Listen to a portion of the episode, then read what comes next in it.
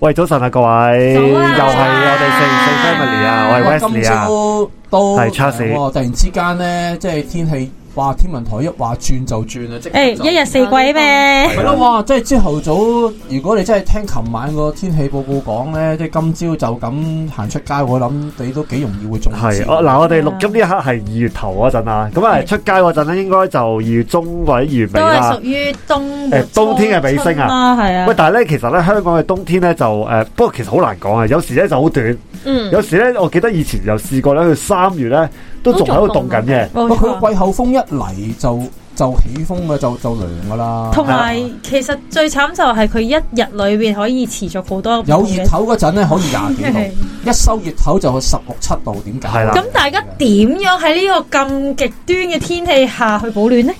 诶、其實咁嘅，诶、我我我咧就最近咧，我太太咧先幫我添置啊，就咧佢就買咗一啲咧，诶嗰啲叫我唔知叫咩，即係保暖內衣啊。我講到好高科技，真係好踢，字嚟啊！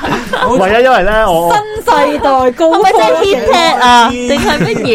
warm 啊呢個。唔係 我知道我。哋俾個機會我佢知道呢樣嘢咧就有啊俾個機會有曬咗一好下多先年嘅，不過咧，因為我不嬲着衫咧，我就好即係好隨意嘅。嗯咁咧、我着嗰啲衫咧就係、呃即係即係普通嗰啲誒誒，即係男人喺屋企着嗰啲衫咯。 我先唔係因為而家 咧，即係恤衫做衫嗰啲技術咧高咗嘛，即係係嗰個密度高啊，係啊咁所以咧其實咧好薄嘅衫咧，其實都有好好嘅保暖效果啊。係因為咧，我嗰啲衫咧，即係講出嚟都嚇係親人。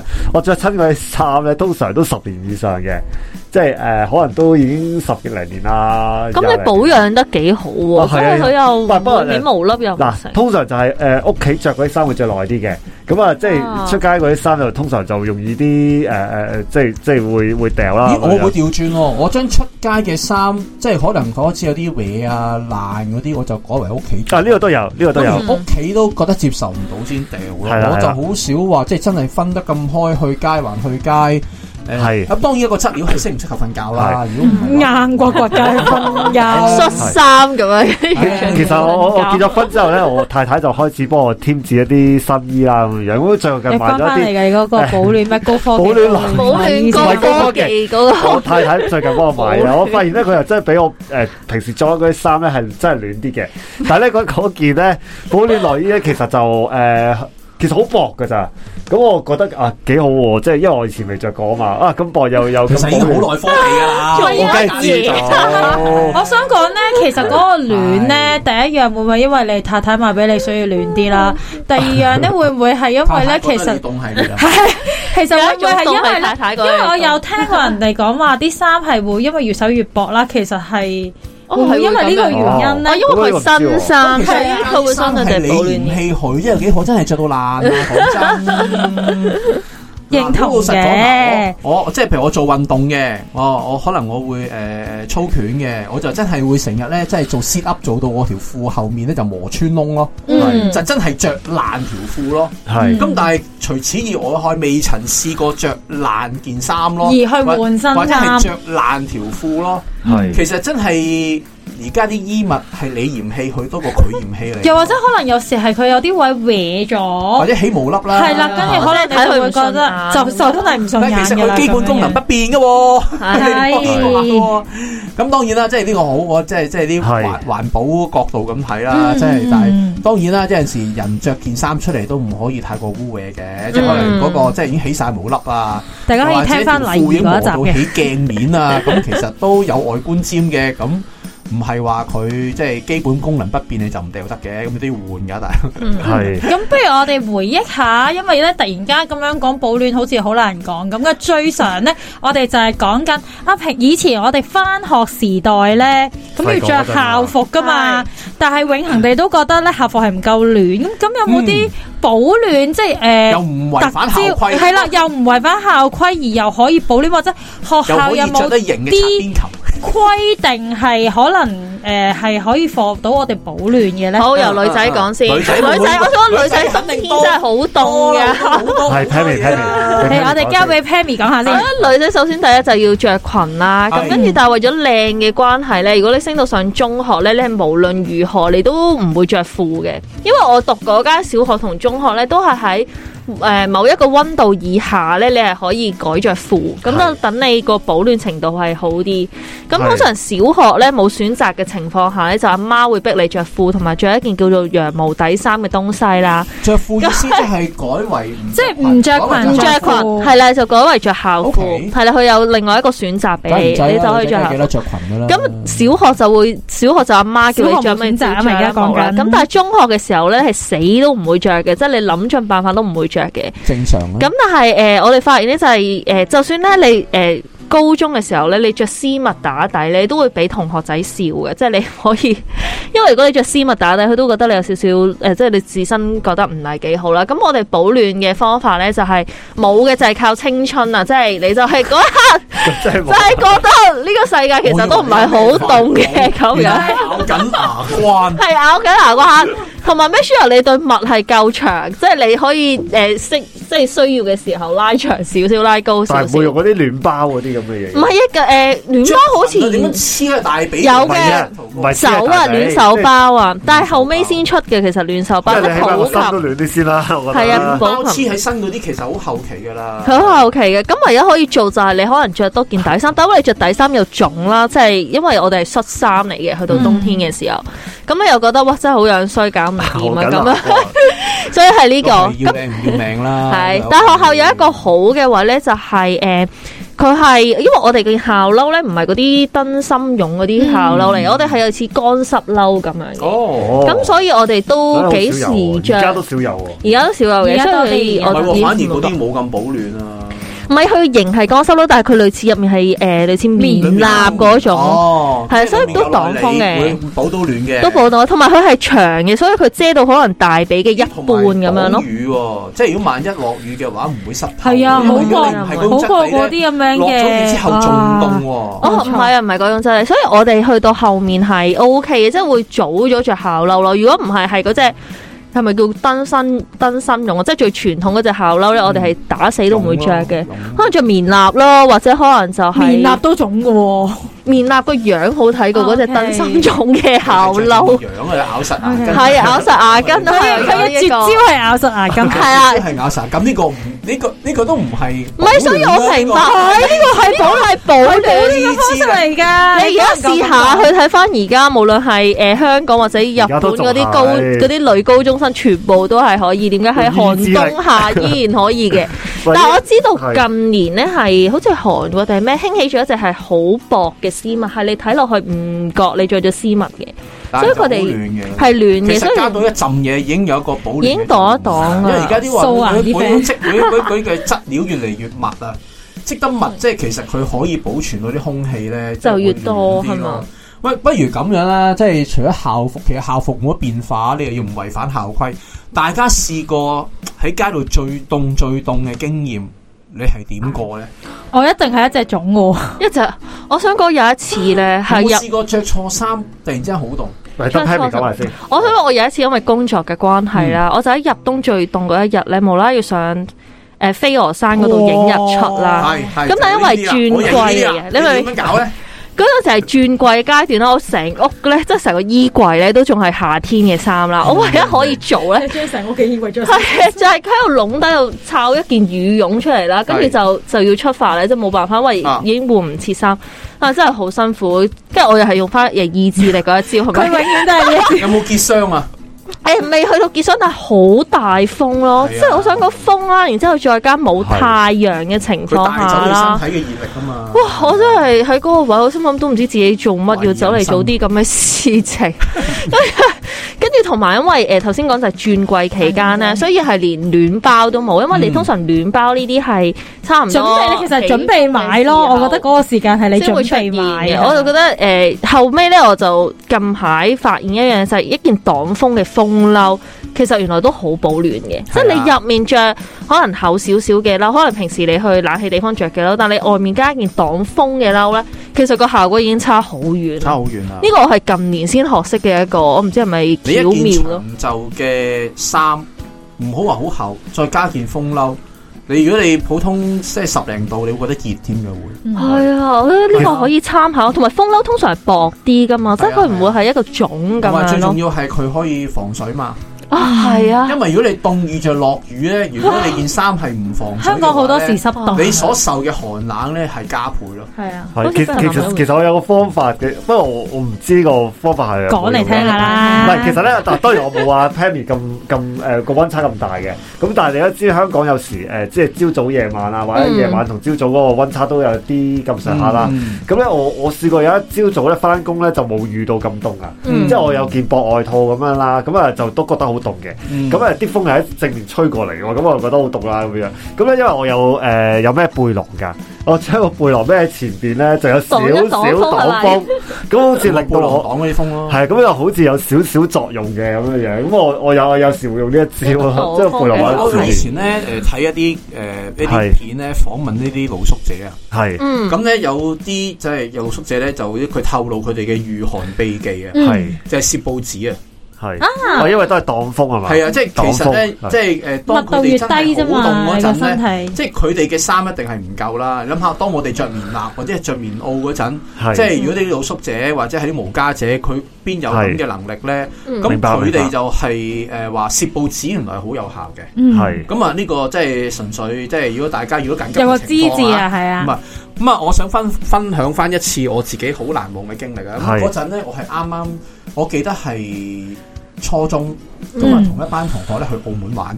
係嗰陣咧係我哋第二次過澳門，咁啊成班人一齊過澳門。嗯咁嗰日去嗰日咧就話係熱嘅，嗯，咁點知咧過到澳門嗰日咧，突然之間咧就刮起大風，嗯好凍。我哋去嗰陣，我記得我好記得嘅就係二十度嘅。係我哋都係都出發嗰下係温係暖過二十温咁暖度即，係香港就二十度香啦，港二十度有太陽，但係諗住澳門好近嘅啫係 係嘛。我哋係冇着褸嘅，大家都係短短袖衫，因啊為嗰陣即係初中生啊。又係講意志，點知唔係唔係嗰陣係唔係涼爽咯、啊，我講下啫。咁咧，我哋過到去嗰邊咧，咁我哋就去氹仔玩啦。啊，嗯，咁咧誒，即係過咗氹仔之後咧，就天氣開始變。係咁咧就誒個天陰嗯落大雨，係落大雨，係我一哋雨濕大透嘅啊雨真。係係啊有濕透晒，我哋又冇遮，濕透晒。跟住之後咧，仲要係氣温降到去十三度。哇，七度啊真，跟住之後咧，係個温同埋一開始誒、呃黃接近黃昏啦，温度再凍收熱頭。因為咧嗰陣咧曾經話，哦嗰日澳門最低温度係得十一度，咁而我哋係濕透，係咁我哋凍到咧其實係講唔到嘢，真係咧震震晒你個咯，人唔會，同埋，咧肚餓啊！嗯嗯嗯，咁咧我就好記得啦。咁跟住之後咧，就我哋成班人頂唔順啦。誒、嗯入一間餐廳，其實嗰陣你初中生唔係好多錢嘅啫嘛。嗯係啊，咁啊、入咗一間餐廳，我好記得嘅嗰間係誒開埋名都唔怕啦，嗯，熊貓餐廳。Ờ. 氹仔嗰間哦佢真係好記得，去到而家都記住因，為咧點解入到去，我哋咧大約係一行六個人，嗯個個凍到講唔到嘢。咁嗰個老闆咧就炒咗一碗葡式嘅海鮮飯。熱嗯辣辣。咁葡式海鮮飯咧，其實咧佢有俾粥嘅感覺係結啲嘅，嗯，但係咧佢好熱嘅。嗯我哋一食落去嗰下咧，我啲眼淚係咁流咗嚟，你係咪有啲重返人世人真間係我我嘅真感係流覺？一眼淚流落嚟，係忍唔唔係嗰種等喊，係真係一路食一路眼濕濕咁樣流落嚟，嗯即係嗰種感覺係哇，好哦似同湖人我搵間。翻我啊自己啦，成我都想哦出班面人咁咧樣係唔出聲咯，係佢嗰盤咧海鮮飯咧係一個盤一個圓鍋筆出嚟，咁你食完之後咧個個咧係暖翻晒咯，跟住之後咧。我之後再去翻嗰間餐，因為而家當然大家都知熊貓餐廳仍然喺度啦。嗯，我再去嗌翻嗰個葡式嘅海鮮飯，已經唔係我嗌嗰種，我嘅身體狀態你嘅身唔體係同嗰個食物唔係唔係即係佢唔同樣但㗎係嘛。佢改良咗啦，已經可或能者改改良咗啊，咗，我直情揾翻佢嗰個老細。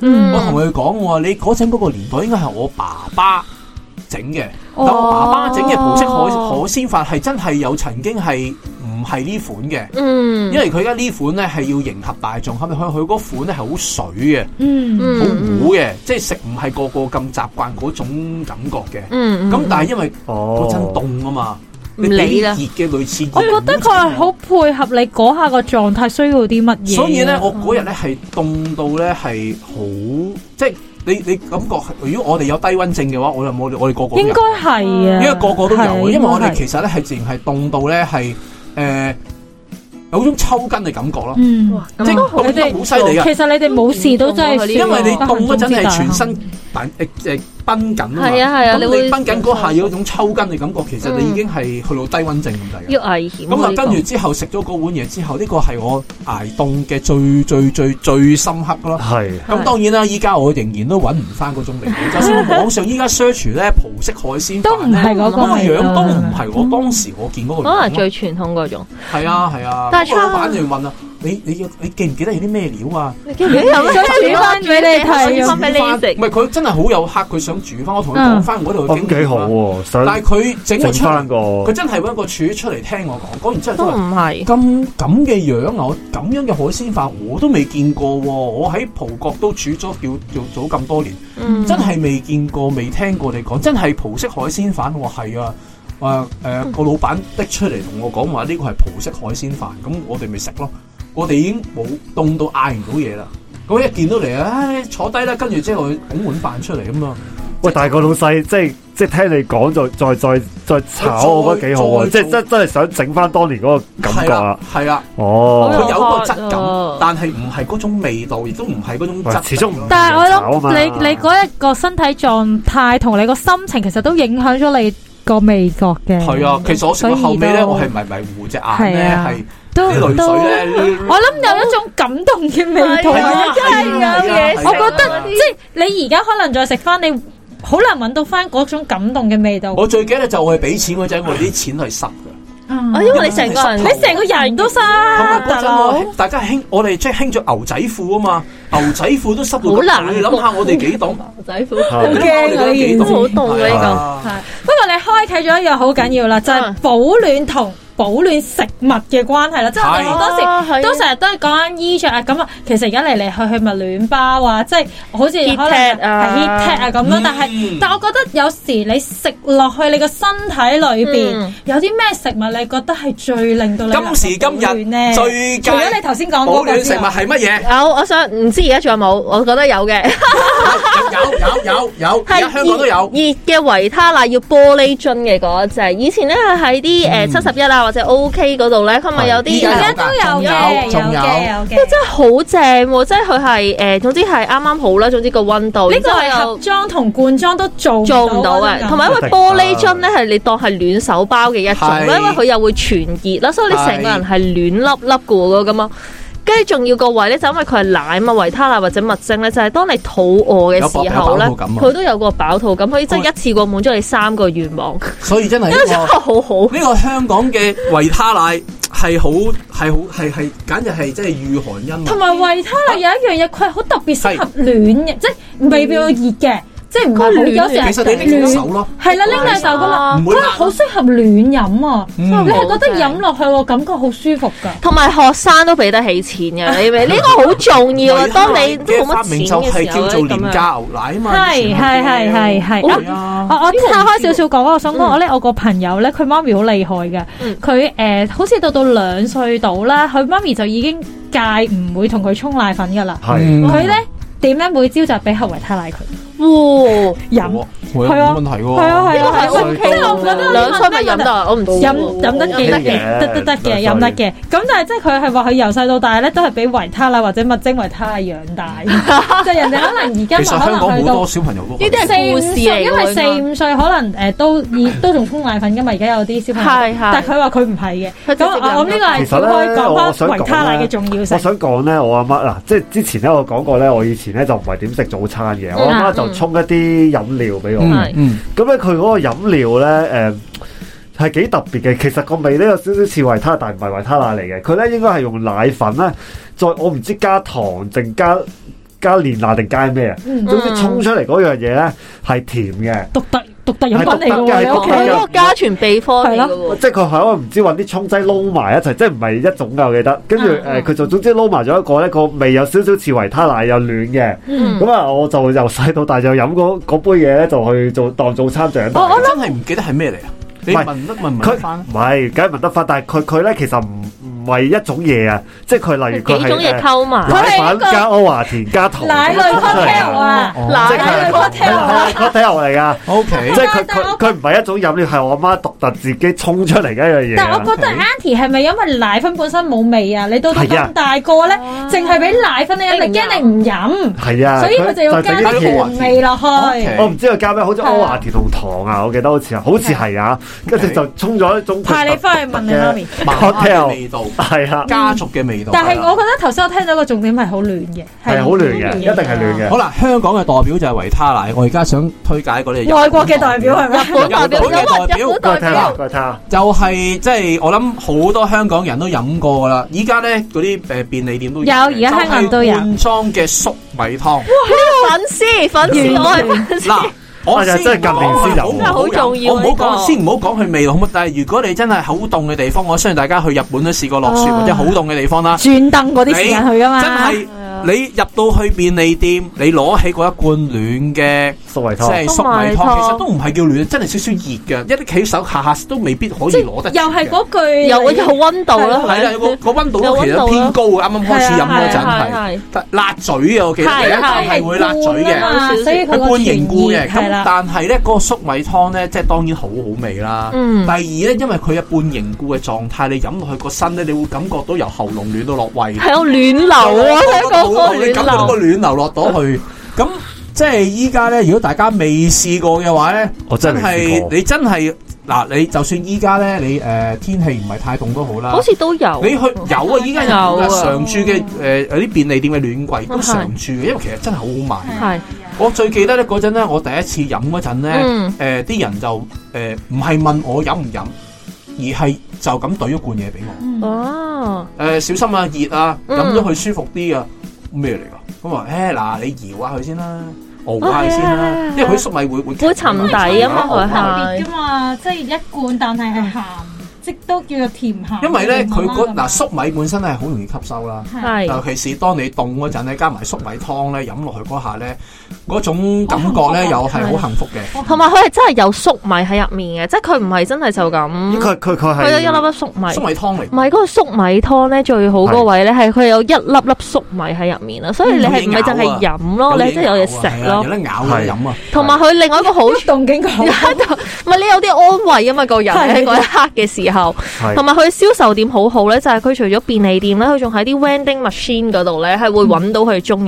因為我有佢一次自動售賣機啊，係啊，係啊，自動售賣機特效售賣機都係暖嘅。都係暖㗎，係暖暖㗎㗎，係日本一個好有趣嘅地方㗎，就係同一部機裏邊可以有熱嘅，同埋有誒亦都有凍嘅不。過我想問下，我想問下，嗰個粟米湯咧係咪好似我哋汽水嗰啲拉罐咁樣㗎？係係，哦，即係你真係一拍就飲得㗎啦係同埋佢唔係好大罐嘅，就係細細熱罐。咖啡係同埋熱嘅麵豉湯，你有冇試過係有熱嘅洋葱湯，但係數嚟係洋數葱去湯最好飲都係粟米粟湯，係啊米，即係洋葱湯都 O 因 K 為我嘅。我未飲過冇粟米湯我就先揀第二啲啦。係係係手即係選呢粟米哦湯。你你講開誒，即係誒誒粟米湯，我以為咧就係好似香港嗰啲忌廉湯咁咧，佢佢一個罐頭咧，即係成個即係成個唔係要倒你出想嚟。即係好似飲可樂咁而樣家，細嘅哦，而家就可樂 get 到係啦，但係佢係暖嘅粟米湯。係係啦明白跟住佢嗰個位，點解我話喺嗰啲自動售賣咁我機真係要咁買嚟重要飲？下喎。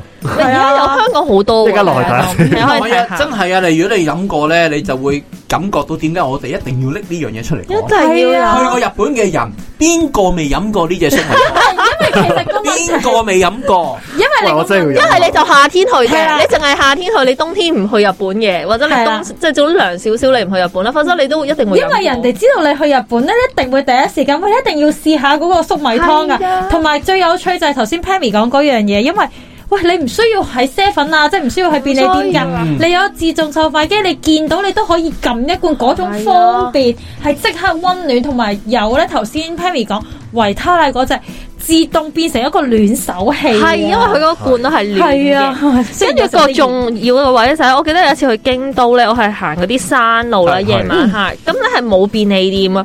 好彩就係有嗰個自動售賣機，如果唔係我沿路咧，我同啲誒朋友咧，我哋係凍到哇縮埋一嚿啦，冇諗過咁凍啦嗯，唔係有嗰個救命嘅粟米又可以湯完咧。成餘下嘅行程係。我哋完成唔 到，真係連揾巴士嘅力量我哋都冇啊！真真係係好補充嘅，因為誒粟米咧，你一食咗落耐之後，呢個人咧係會即刻即係個即係補充翻個體力啊，嗯五成咧爭好遠，加埋你亂咧，真係。哇！呢、個真係不可不提。啊系啊，我哋三個強烈建議 Wesley 你要我試我啊。試下啦。你走因為去香港自己買住因先為啦我應該誒應該呃誒可能復活節假，我應該會去日本嘅。喂買完之後咧，我不如索性鋪埋上去我等哋個等先，我哋啲頻道嗰度啊，復有個幅復圖活咧節買完之後咧，假嘅嘢俾個你俾個飲後飲完之後嘅感覺，咪兩個月你俾個報告後俾翻個係 review，啊俾個，review 上去我哋 整個 report 係嘛係啊，我哋上去嗰個嗰個。唔係，其實咧，你你講咁咧，我一間都會落去便利店睇下冇先嘅，係啦，即係故之去日本就試下啦。嗯你日本你夏天都唔係出，但係佢要暖先有嗰，嗰個感覺。有有呢個陣時咧，有啲便利店買咧係就咁室温咧就冇咗嗰因個為效果熱得滯啊，佢反而煮翻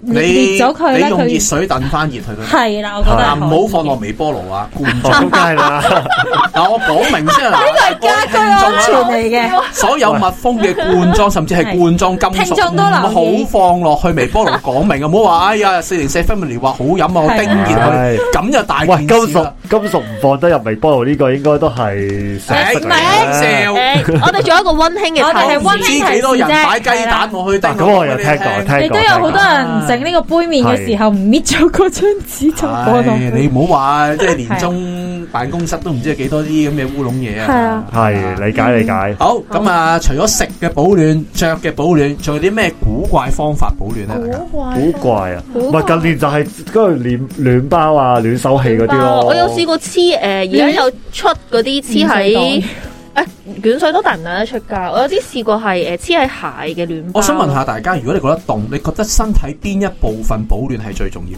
腳手手。、耳、膊頭、頸，誒你唔你係，跟住我想答你可唔可以全身，你可唔可以俾我跑嚟跳唔啊？想我唔其想你實如果兩我個我揀咧，我就會揀誒個新嘅。好啦，嗱，我，Wesley 一個係認真你嘅你真啫，係離晒譜啦！我講七個 point 俾我，好，我要你揀兩個 point，我要你揀兩個 point，你身體邊兩個部位保暖你覺得係最重要？我會都係揀腳同手咯，腳同手，我會揀頭頂同埋頸、頭其實我頂啊，同埋頸、我耳仔嘅部分。我我自己覺得好似冇笠肚住嗰個啲啊嘢位置就最重要喎。肚我自己覺得啊。其實係背脊，跟住之後佢又唔止兩個啦。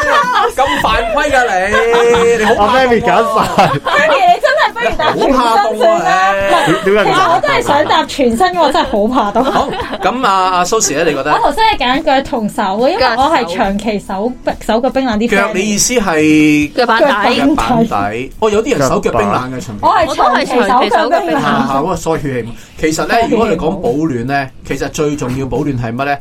係第一，你個頸同埋膊頭，嗱，因為膊頭咧，我啊有頸巾㗎嗱，膊頭係係係一個散熱器嚟㗎，係一個散熱器嚟㗎。係你發唔發覺得你沖涼咧？如果你沖涼咧，你直接揾啲花灑淋到個膊頭度咧，你會感覺特別好容易涼快啊！嗯膊頭其實係我哋嘅散熱器嚟㗎。嗯其次咧，其實唔係腳，係膝頭。哦，如果你膝頭哥暖嘅話，你只腳都暖嘅。我係識 À, 啲關嗱，你你節可以少試下喎，少嘅唔位。係啊，唔係啊，你可以真係試下，你只腳暖嗰陣，你摸個膝頭哥，個膝頭哥更加凍。你個膝頭，哦你你個腳板底凍，你個膝頭哥更加凍。所以點解着褲係暖過着裙？啊所以咧，如果咧你個膝頭哥可以保到暖嘅話咧，你只腳係冇咁凍。哇！呢個真係要試啊，因為咧，我真係長期手腳冰冷，跟住瞓唔到覺。咁你快啲揾嘢暖住個膝頭哥先啊啦，包住個膝頭哥唔係誒誒？膊頭我呢啲太太咧都好好怕暖嘅，唔係好怕好怕凍凍，好怕凍好怕真係凍佢咧就誒，佢就成好希佢望佢喺屋企咧就長期用嗰個電熱氈嘅。嗯，咁啊但佢係咪唔係咁好咧？誒冚膝頭冚係冚住下半身嘅，咁同埋咧哦佢佢就叫我咧將來咧誒、其實我而家 plan 緊嘅，就將全全屋企嘅冷氣咧變成佢而家好興嗰只冷兩暖，條知係咪啊？哥，恆温啊嘛唔。係而家有一隻咧就係冷暖調節嘅，冷即係可以有埋恆温暖咯恆温係有埋暖氣嘅，即係簡單啲嚟講有埋暖氣啊，冷暖氣一多齊啲嘅。練啫，冇話唔得嘅。係啊，咁啊，咁啊，呢個就係即係係咪我屋企嘅家居保暖咯？我個時間咧，真係都唔夠講啊！即係其實如果大家保暖咧，其實最重要，係如果你真係衣物唔多嘅話咧，保住最重要嗰兩個就係膊頭同嗯，埋膝頭哥。我講嗯係咁其實呢兩個地方你 keep 到保暖嘅話咧，你就會就冇咁容易凍親。係呢個咁係係 Charles，真你要一陣間教下我哋咪後點樣可以膝頭哥保暖法啦。咪揾嘢嬲住，好似黐返個暖包喺嗰度嬲嬲住嬲住膝頭嗰個。菇喎，咁你做你揾嘢件衫先坐低嗰陣，你嬲住嬲住個膝頭哥咪得咯。嗱，聽到啦，聽眾先知係啊啊，好簡單嘅啫，當其然嬲實啦哦或者攬個 cushion 嗰陣，個就係 cushion 頂住嗰度。嗯 OK，係啊係，好喂，咁咧就希望各長知位識聽眾咧，即係就真係唔好懶身啦，即講係翻個暖粒粒嘅冬天學，哦老人家話齋，唔好衫有衫凍，人有人凍，凍你就着衫，熱你就除衫，就係咁簡單。好啦，我哋同大家講聲，拜拜拜。